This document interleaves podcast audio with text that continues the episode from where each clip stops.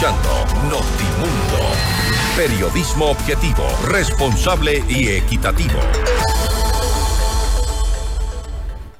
Mientras Jorge Glass permanece refugiado en la Embajada de México a la espera de que se le conceda un posible asilo político, la jueza Melisa Muñoz negó el pedido de prelibertad del ex vicepresidente y dispuso su inmediata localización y captura.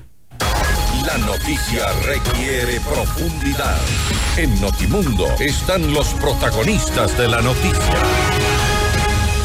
El contacto esta hora es con el doctor Marcelo Fernández de Córdoba, ex vicecanciller, para hablar sobre la situación de Jorge Glass, hoy por hoy en calidad de refugiado en la Embajada de México en Quito. Doctor Fernández de Córdoba, gracias por estar con nosotros. Fausto Yepes le saluda, bienvenido. Eh, es un gusto conversar con ustedes. Doctor, ¿cuáles son las eh, salidas o las alternativas que se pueden plantear para el caso de Jorge Glass? En un principio se había dicho que una de las opciones que estaban negociando es la, eh, que se le otorgue un salvoconducto y pueda salir eventualmente del país y, cumplir de alguna forma su, propósito de no regresar a la cárcel tal como se pensaba podía retornar Jorge Glass. ¿Hay otras alternativas? Bueno, mire, en primer lugar hay que analizar cuál es la situación del señor Glass. Tiene dos sentencias ejecutoriadas a seis y ocho años. Es decir, que bajo cualquiera, bajo un aspecto real, legal, él no puede decir que es un perseguido político. Y hablo de, perseguir, de la persecución política porque la Convención de Caracas sobre asilo diplomático establece claramente que el asilo procede única y exclusivamente para delitos políticos, no para delitos comunes. Es decir, que en, estricta lógica y en aplicación del derecho internacional, esta convención que le rige, a México, nos rige a nosotros, ¿no? El señor Glass tendría que dar cuenta a la justicia ecuatoriana, no es perseguido político siempre hemos siempre él ha hablado ha tratado de defenderse primero con el, con el, señor Moreno con, el presidente Moreno luego con el presidente Lazo y ahora con el presidente Novoa trata de, demostrarse como perseguido político es de esperarse que la República Mexicana México respete las normas internacionales y nosotros, por otro lado, hagamos respetar las leyes internas del país. Es decir, que no se le debe conceder un salvoconducto. El Ecuador no debe conceder un salvoconducto y México tampoco concederle asilo. En estricta lógica debería ser así, que México no le conceda asilo porque el señor es simple y llanamente un prófugo de la justicia, en este caso al haberse ordenado nuevamente de que retorne, retorne a la cárcel en aplicación de las leyes ecuatorianas.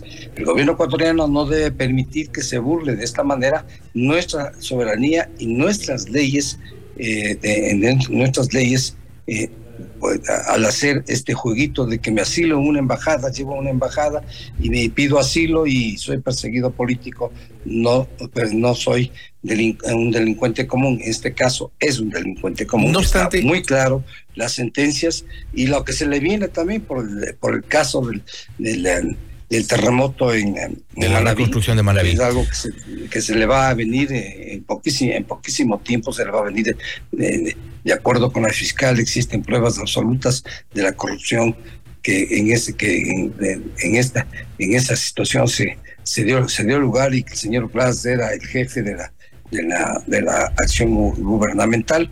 Entonces, esperamos que México no dé ese salvo, no dé ese, ese paso de asilado político.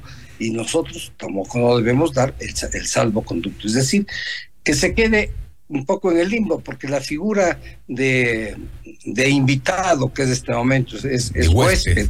Eso internacionalmente no existe.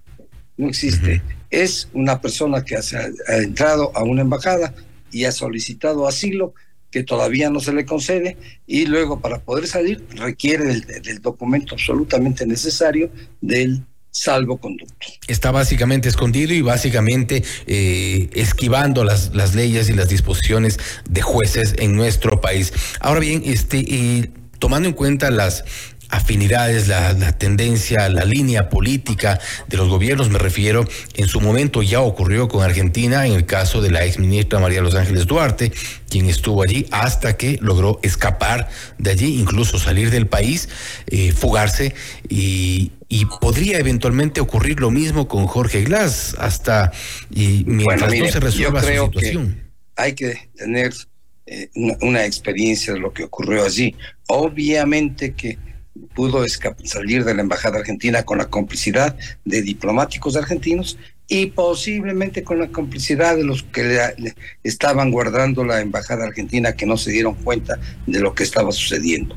El Ecuador tendría que montar un sistema de seguridad, más o menos hay que seguir el ejemplo de lo que hizo, eh, lo que hizo el Reino Unido con el señor Assange, que se asiló en la Embajada del Ecuador, el Ecuador le concedió un asilo que no reconoció el Reino Unido porque el señor Assange estaba acusado de delitos comunes, absolutamente comunes y no políticos, ¿no? Y la, vigilancia fue absoluta hasta el momento en que el Ecuador le retiró el asilo al señor Assange y permitió que, que el eh, Scotland Yard entre a la embajada y lo tome preso. Tenemos que hacer una... una el Ecuador tiene que tener conciencia de que es fundamental el respeto a las leyes internas en el Ecuador y no el juguito de que en este momento hemos visto con jueces eh, y, demás, y demás eh, funcionarios dentro del sistema judicial y fuera del sistema judicial, de que, que todo se arregla en base de dinero. No, hay que aplicar la ley y hay que aplicar la ley y hay que defender la soberanía interna nuestra y no permitir que el señor Glass pueda salir de la embajada. Si bien es cierto, la embajada eh, gozan de inmunidad diplomática, que es lo que se, que es lo que se llama, y el Ecuador tendría que pedir permiso para ingresar, y, y si México no le da, no puede ingresar.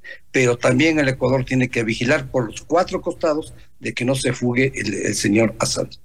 Y, hay que, y aquí quiero ser, eh, quiero ser eh, enfático en algo. El Ecuador es cierto que a un carro diplomático no, normalmente no se lo debe revisar, pero en este caso yo pienso que el Ecuador haría bien en no permitir la salida de, autos diplomáticos sin saber exactamente qué es lo que hay en la caja del auto. esa es, una de las opciones que puede escapar. el Ecuador puede detener eso y, y, revisarlo. Si bien es cierto, no es, una, no es una actuación ortodoxa dentro de la diplomacia, pero es importantísimo que se respete la norma interna del país y no se llegue a esta a esta sainete que es soy perseguido, perseguido político, entro a una embajada y me voy. Cuando Pero ¿y qué ocurre ¿Qué ocurre si los, los vehículos de la justicia ecuatoriana? ¿Qué ocurre si los vehículos con, eh, con en condición de, diplomáticos eh, no permiten este registro a la salida?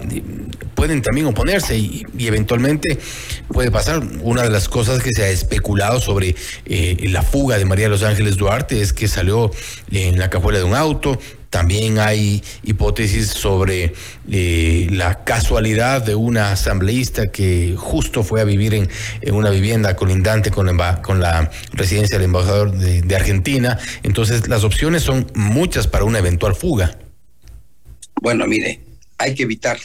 Este rato, por ejemplo, yo digo, bueno, hay que revisar los autos si se puede. De hecho, es de hecho, no de acorde con las normas internacionales, pero es de hecho. Pero también se puede hacer otra cosa, auto que sale de la embajada, tener la suficiente presencia policial para perseguirlo y ver a dónde se va, pues. Y, y, no dejarle que, desaparezca ese auto, viaje o viaje a la frontera, y si está viajando a la frontera, detenerlo en el camino, no hay más remedio.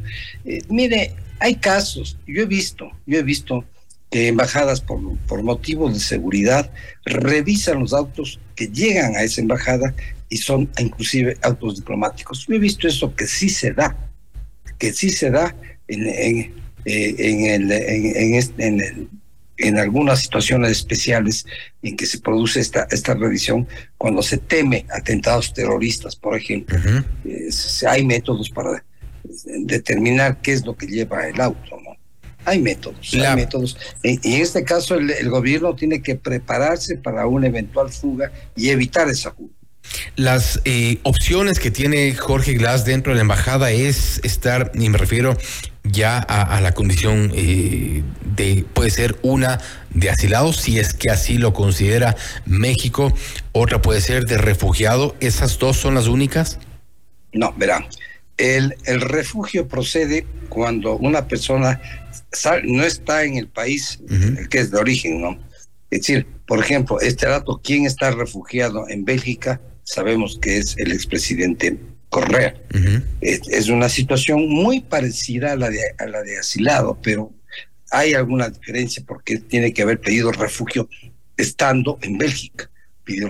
En este caso, el refugio no, no procedería bajo ningún tema, lo que procede es del asilo diplomático. Es la única darle, opción. darle asilo y obviamente con las consecuencias de pedir un salvoconducto y, y el Ecuador puede negarse a dar ese salvoconducto. De hecho, la Cancillería ya se ha pronunciado al respecto y se entiende que, que no, no, no se considera ningún tipo de salvoconducto y que, es más, ha instado a Jorge Glass a que se presente ante las autoridades que lo requieren, eh, y como es el caso de la Fiscalía, para rendir esta versión y eventualmente también para ser parte del proceso. Bueno, mire, aquí eh, yo creo que quiero referirme a algo que tiene mucho que ver, ¿no?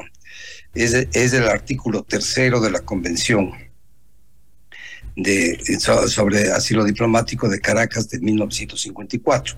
Dice textualmente, no es lícito conceder asilo a personas que al tiempo de solicitarlo se encuentren inculpadas o procesadas en forma ante los tribunales ordinarios competentes y por delitos comunes están condenadas por tales delitos y por dichos tribunales. En este caso, en este caso, añade el inciso siguiente, las personas comprendidas en esta situación, el, el, eh, inciso, el inciso anterior, penetrar, si penetrar en, un, en un lugar adecuado para servir de asilo, deberán ser invitadas a retirarse o, según el caso, entregadas al gobierno local. Hay que aplicar eso. Obviamente el que tiene que aplicar es México. El Ecuador no puede, no, no puede hacer nada, no puede, no puede ingresar en, el recinto diplomático. Eso está muy claro.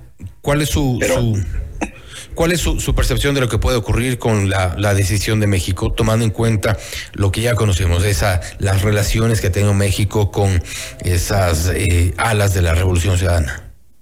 Bueno, hay que, hay que saber que altos funcionarios de la Revolución Ciudadana están refugiados en México que hay, que hay que reconocer que el presidente Correa viaja a México cuando, cuando lo desea y México lo recibe. Es decir, hay una relación entre ideológica, si se quiere decir, entre el presidente mexicano y los la Revolución Ciudadana. Pero yo aspiro a que realmente no se tomen una resolución ceñida a los convenios internacionales, porque es muy importante dejar de lado los las situaciones de simpatía o antipatía y simplemente aplicar lo que sería, sería en este caso exclusivamente aplicar la Convención de Caracas del año, del año 54, que es sobre asilo diplomático, al margen de cualquier consideración personal, sino es una, una política de Estado. De constituirse un, el Estado tiene que respetar y, y, y demostrar que es un Estado serio, que, respeta los compromisos internacionales, ¿no? Y obviamente lo que debe hacer el, Estado mexicano en este rato y la Cancillería ecuatoriana pienso que lo está haciendo, es por un lado solicitar la información total de la situación del señor Glass, que está muy clara, que está muy clara, darle la, darle las las las sentencias condenatorias y todo lo, todo lo que ha pasado en estos seis años que, está, que ha estado prácticamente detenido el señor Glass, que tiene ya dos sentencias en firme y va camino de una tercera, si es que no me equivoco, va camino de una tercera, por delitos comunes y no son delitos políticos. Entonces, si eso, si esa información es correctamente dada por el Ecuador y es aceptada por México, yo veo que sería muy difícil. Básicamente tendrían. Asilo, pero todo es posible. Básicamente tendrían que, invitarle a salir de la embajada. El gobierno de Correa le dio asilo al margen de todas estas consideraciones, que son las mismas. Todo queda en manos de las autoridades de México. Doctor Fernández de Córdoba, nuevamente, gracias por haber estado con nosotros. Un gusto de conversar con ustedes. Gracias nuevamente. Ha sido el doctor Marcelo Fernández de Córdoba, ex vicecanciller, hablando sobre la situación de Jorge Glass hoy por hoy eh, en calidad de huésped, según se ha dicho, en la Embajada de México en Quito. Su situación no ameritaría para considerarlo como un asilado político de acuerdo a su situación legal, a su situación penal en nuestro país, con dos sentencias condenatorias en firme, además de un proceso penal que está en curso. No obstante, él ha insistido en que no se entregará a las autoridades de justicia. Esto es Notimundo Estelar, siempre bien informados. Usted está escuchando Notimundo. Periodismo objetivo, responsable y equitativo.